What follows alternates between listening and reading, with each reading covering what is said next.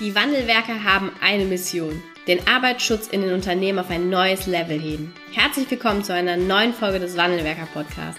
Den ersten deutschen Arbeitsschutz-Podcast für ganzheitliche und innovative Ideen für den Arbeitsschutz. Heutzutage können Informationen schnell gegoogelt werden. Experten, die mit neuen Strategien und Methoden Arbeitsunfälle nachhaltig reduzieren, sind gefragter denn je. Die Wandelwerker zeigen Geschäftsführern, Sicherheitsingenieuren und Fachkräften für Arbeitssicherheit Schritt für Schritt, wie genau das funktioniert und wie damit den stagnierenden Unfallzahlen ein Ende gesetzt wird. Es gibt keinen Grund, länger zu warten. Jetzt ist der Zeitpunkt, um Arbeitsunfälle zu reduzieren. Drei Kriterien für ein Safety Mindset, das wirklich funktioniert. Darüber sprechen wir heute hier in dieser neuen Folge. Bevor wir reinsteigen, ist es erstmal ganz wichtig zu verstehen, Safety Mindset, was ist das? Das ist natürlich die Haltung zum Arbeitsschutz, das sind Glaubenssätze zum Arbeitsschutz und wie diese den Arbeitsschutz beeinflussen, da schauen wir uns mal ein Modell an. Und zwar an dem, der Bradley-Kurve. Die Bradley-Kurve ist ein aus meiner Sicht pragmatisches Modell, um über den Zusammenhang von Arbeitsunfällen, Kosten nach Arbeitsunfällen und ja, den Glaubenssätzen zu sprechen. Und hier sehen wir im Prinzip vier Stufen. Und man sagt, die, die Anzahl der Arbeitsunfälle ist besonders hoch in Stufe 1, weil hier glaubt Management, hier glauben operative Führungskräfte, hier glauben Mitarbeiter, dass Arbeitsunfälle passieren. Ob es draußen regnet oder schneit oder Sonne, kann man nicht verändern und die glauben auch Arbeitsunfälle kann man nicht verhindern. Ne?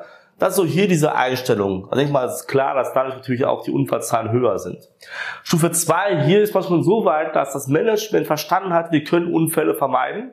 So, aber operative Führungsebene, sagen wir Schichtführerebene und so weiter, Teamleiterebene bis zum Mitarbeiter runter sehen das noch ganz anders. Das heißt, unsere Aufsicht wird sicher gearbeitet. Das, das merkt man daran, du kommst in die Produktion, in die Logistikhalle rein und wenn man dich sieht, ja, dann wird die Brille aufgesetzt, Schutzbrille. Oder andere PSA, wie auch immer. Das ist ein Zeichen, dass ihr noch in Phase 2 seid. Hier geht's nur unter Aufsicht. Ist die Aufsicht weg, hat man ein äh, niedrigeres Sicherheitsniveau als vorher, erkennt man auch hier krasser Unterschied zwischen Tag und zwischen Nachtschicht. Was wir hier haben, ist im Prinzip eine extrinsische Motivation.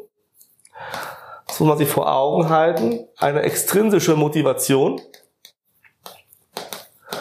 Es werden also Regeln befolgt, weil sie befolgt werden müssen.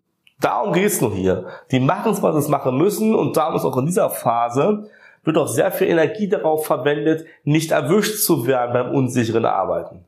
Und da wird auch Maschinen manipuliert werden, Schutzeinrichtungen manipuliert werden. Hier gibt es eine gute, ähm, eine gute äh, Umfrage der DGUF, ja, zu, wir haben auch ein Video hier auf YouTube zum Beispiel veröffentlicht, wo es darum geht. Das ist alles hier Phase 2. Wo wir aber hinwollen, ist auch ein ganz anderer Weg. Wir wollen, dass Glaubenssätze vorherrschen und dass die Mitarbeiter sich auch sicher verhalten aus eigenem Antrieb. Und das haben wir hier. Phase 3, Phase 4. Hier ist im Prinzip, wenn wir in der 3 angekommen sind, ist klar, ich möchte mich nicht verletzen und ich achte auf meine Sicherheit. Bedeutet im Prinzip, dass jeder sich selbst sicher verhält, ja, und auf sich persönlich achtet. Wenn der Fremdmann sich nicht sicher verhält, wird ihn nicht immer angesprochen, ja. Das wäre halt in der Phase 4 nachher. Weil hier sagt man, null Unfälle ist unsere Erwartungshaltung. So, also man gibt alles dafür, dass Unfälle nicht passieren. Man achtet gegenseitig aufeinander. Ganz wichtiger Punkt. Hier achte ich mehr auf mich. Hier achten wir gegenseitig aufeinander und geben Feedback auch, wenn sich jemand nicht sicher verhält. Wir sprechen aktiv an. Ja, auch bei einer Begehung, wenn eine fremde Führungskraft zum Beispiel auch in dem Bereich unterwegs ist, spricht die direkt an und geht nicht erst zur Führungskraft und sagt, ey, ich habe Folgendes gesehen. Das ist ein Zeichen für hier. Das zieht sich da komplett durch. Und wir haben hier, und das ist der springende Unterschied, zu den anderen beiden Klassen. Wir haben hier quasi eine intrinsische Motivation, also eine innere Motivation.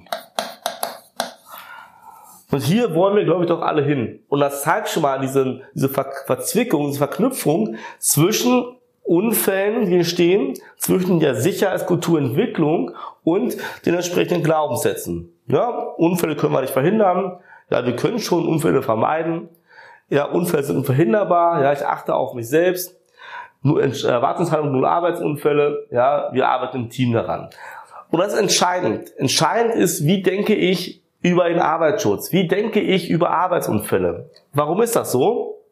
Weil wir aus der Neurowissenschaft ganz klar wissen, dass ein Großteil unserer Verhaltensweisen ja, unterbewusst abläuft. Wir haben ja als Menschen ein Unterbewusstsein, ja, ein Unterbewusstsein und wir haben ein Bewusstsein.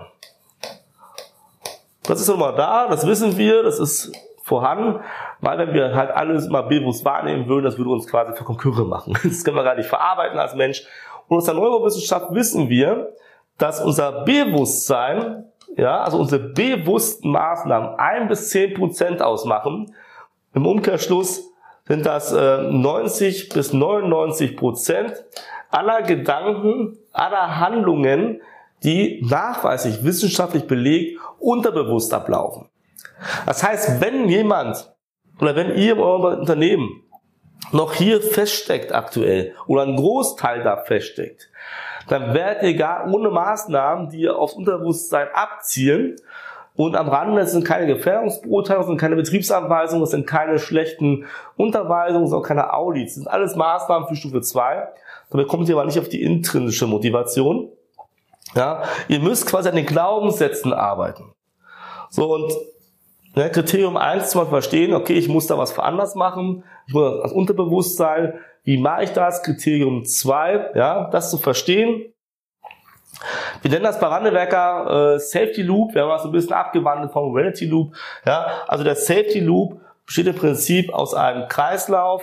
Wir haben im Prinzip äh, hier vier Felder, gucken wir uns auch gleich mal etwas genauer an, was dahinter steckt. Und diese vier Felder sind entscheidend dafür, wie wir uns verhalten, wie wir denken über den Arbeitsschutz. Als erstes haben wir, wie schon gerade geschrieben, den Glaubenssatz. Ja, den haben wir jetzt schon mal uns zu Genüge auch angeschaut, ja, oder ein paar Beispiele angeschaut. So, und da gibt's, wie gesagt, hemmende Glaubenssätze und es gibt fördernde Glaubenssätze zum Arbeitsschutz. Ja, wenn ich sage, ist noch nie was passiert, ist schon immer gut gegangen, ah, ich mache nur mal eben was, ja komm, ich muss die Schutzbrille nicht tragen, ja, oder was auch immer. Das sind Sachen, die gehen ins Unterbewusstsein und verankern sich dort. Das heißt, wir haben diesen Glaubenssatz, ist der Mitarbeiter, ein Beispiel, ja, auf dem Gabelstapler und will, soll noch mal eben was wegbringen, ja. Und sagt, okay, stelle ich mich, stelle ich mich an, ja, oder komm, geht doch mal eben schnell, fahre ich mal kurz die Palette weg. Oder ähm, wir brauchen Lagerfläche, stelle ich mal eben das, das Lagergut, ja, die Palette vor dem Fluchtweg. Oder ich habe meine Schutzbrille nicht dabei, soll aber gerade äh, Chemikalien umfüllen. Ja, komm, bevor zurückgehen oder machen, ja, dann mache ich mal eben. Oder anderes Beispiel, äh, ich soll äh, nochmal ein Blech von A nach B bringen, ja, habe den Handschuh nicht dabei, gehe ich zurück oder trage ich doch mal eben mit dem Risiko, dass ich mich schneide das Blech so. Ja, also verschiedene Beispiele. So, wenn ich jetzt hemmende Glaubenssätze habe, ja, dann laufen natürlich Gedanken ab. Die laufen ja immer ab. Ja, das heißt, sicher, nicht sicher in dem Fall. So, und ich werde mich, wenn ich hemmende Glaubenssätze habe, wenn ich gerade auf Kulturstufe 1 und 2 stehe, mit einer sehr, sehr hohen Wahrscheinlichkeit mich unterbewusst, wichtiger Punkt, unterbewusst dazu entscheiden, nicht sicher zu arbeiten. Das heißt, wir haben hier die Handlung, die entsteht, das nicht sichere Arbeiten. Bis hier haben wir erstmal, ja, du als Führungskraft, du als Geschäftsführer, du als Arbeitsschutzexperte keinen riesigen Einfluss. Jetzt kommt aber der Punkt, wo du einwirken kannst. Und das ist die Erfahrung, die gesammelt wird. Also welche Erfahrung sammelt denn der Mitarbeiter jetzt? Wird er dafür gelobt, Beispiel mit der Palette? Dass man sagt, ey super, du hast trotzdem noch einen Weg gefunden, die Palette irgendwo hinzustellen. Wir haben jetzt keinen Stau hier, super, hast du toll gemacht. Ja? Reaktion wären hier, der Glaubenssatz wird bestätigt. Es gab ja Lob. Ist ja super, ja. Also wird diese Erfahrung gemacht, alles ist toll, es ist so gewollt. Wenn jetzt aber in diesem Beispiel sagt, ey, du hast den Fluchtweg zugeschaut, das wollen wir hier nicht, dann mach lieber ein bisschen langsamer, oder wir machen kurz mal Stopp, oder was auch immer, dann wird der Glaubenssatz anfangen zu bröckeln. So, beim nächsten Mal, ja, weil wird er diesen Fehler nicht am selben Tag nochmal machen, oder am Folgetag, ja, dann beim nächsten Mal macht er es richtig. Jetzt ist ein ganz wichtiger Punkt. dass du den lobst. Du gibst ein positives Feedback. Ja, du gibst ein positives Feedback und er sammelt die Erfahrung, dass es gesehen wird, dass es richtig ist. Und je häufiger diesen Kreis durchlaufen, desto schneller verändern sich die Glaubenssätze. Und wie man das im Detail macht, gibt es ja verschiedene Methoden, verschiedene Herangehensweisen. Das zeigen wir alles bei uns in dem Programm, wenn wir mit Unternehmen arbeiten, wie man das wirklich schafft, auch von der Kultur, sage ich mal, von links ne, nach rechts kommt. Systematisch, das zeigen wir alles, ja. So, da geht es darum, das mal einmal gesehen zu haben. Und das vierte, äh, dritte Kriterium, um das wir hier sprechen, ist im Prinzip zu verstehen, ja, das möchte ich nur hier einmal kurz aufgeführt haben, ja, die eine Realität, die eine Wahrnehmung, ja, die gibt's nicht. Es gibt verschiedene Perspektiven, die müssen wir uns immer klar machen. Ein Mitarbeiter wird sich wahrscheinlich in den meisten Fällen ja nicht verletzen wollen. Der möchte auch nichts Böses fürs Unternehmen. In den meisten Fällen macht das immer aus einer positiven Absicht.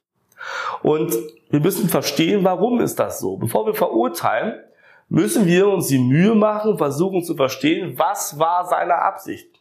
Und da müssen wir verschiedene Sichtweisen annehmen. Ein Beispiel, wenn ich meinen Stift jetzt so halte und den Finger daneben setze, ist er aus meiner Sichtweise links neben dem Stift.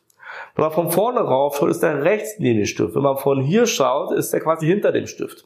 Ja, so von der Richtung. Und alle Antworten sind richtig. Und das müssen wir auch im Arbeitsschutz machen. Aus mehreren Perspektiven die Sache betrachten und uns die Mühe machen zu verstehen, warum der nicht sicher arbeitet. Das sind so drei Kriterien, die du beachten musst, wenn du wirklich am Safety Mindset arbeiten möchtest. Und wenn du sagst, ey, wir sind gerade in der Sicherheitskultur Phase 2 oder 1 oder 3, wir wollen mal mehr, dann sind wir, glaube ich, die richtigen Ansprechpartner. Ja. Melde dich bei uns unter www.wandelwerker.com slash Termin, buch dir einen Termin wir gucken gemeinsam im ersten kostenlosen Gespräch auf eure Situation. Wir gucken, wie können wir euch wirklich helfen. Systematisch, das ist ein ganz wichtiger Punkt, systematisch mit einer Strategie, die wirklich zu euch passt, ja, die Kultur zu weiterzuentwickeln, ohne die Organisation zu überfordern.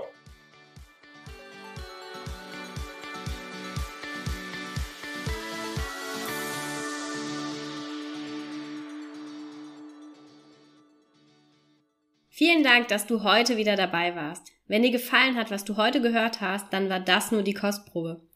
Willst du wissen, ob du für eine Zusammenarbeit geeignet bist? Dann gehe jetzt auf www.wandelwerker.com-termin und buche dir einen Termin. In diesem 45-minütigen Beratungsgespräch wird eine Strategie für dich erstellt. Du erfährst, in welchen Schritten du an der Einstellung der Menschen im Unternehmen arbeitest, sichere Gewohnheiten schaffst und somit die Arbeitsunfälle nachhaltig reduzierst. Vergiss eine Sache bitte nicht. Wenn seit Jahren die Unfallzahlen bei dir stagnieren, dann verbessert sich der Zustand nicht von alleine. Du brauchst einen Berater, der dir zeigt, welche Schritte du befolgen sollst und welche lieber nicht. Wir haben Geschäftsführern, Sicherheitsingenieuren und Fachkräften für Arbeitssicherheit in Deutschland, Österreich und der Schweiz dabei geholfen, die Sicherheitskultur in deren Unternehmen und bei deren Kunden zu verbessern. Als Kooperationspartner des Verbandes für Sicherheit, Gesundheit und Umweltschutz bei der Arbeit liegt es uns am Herzen, dir das notwendige Handwerkszeug auf dem Weg zur Vision Zero zu zeigen und bei der Umsetzung zu unterstützen. Wenn du wissen willst, ob du für eine Zusammenarbeit geeignet bist, dann sichere dir jetzt unter www.wandelwerker.com-termin deinen persönlichen Termin.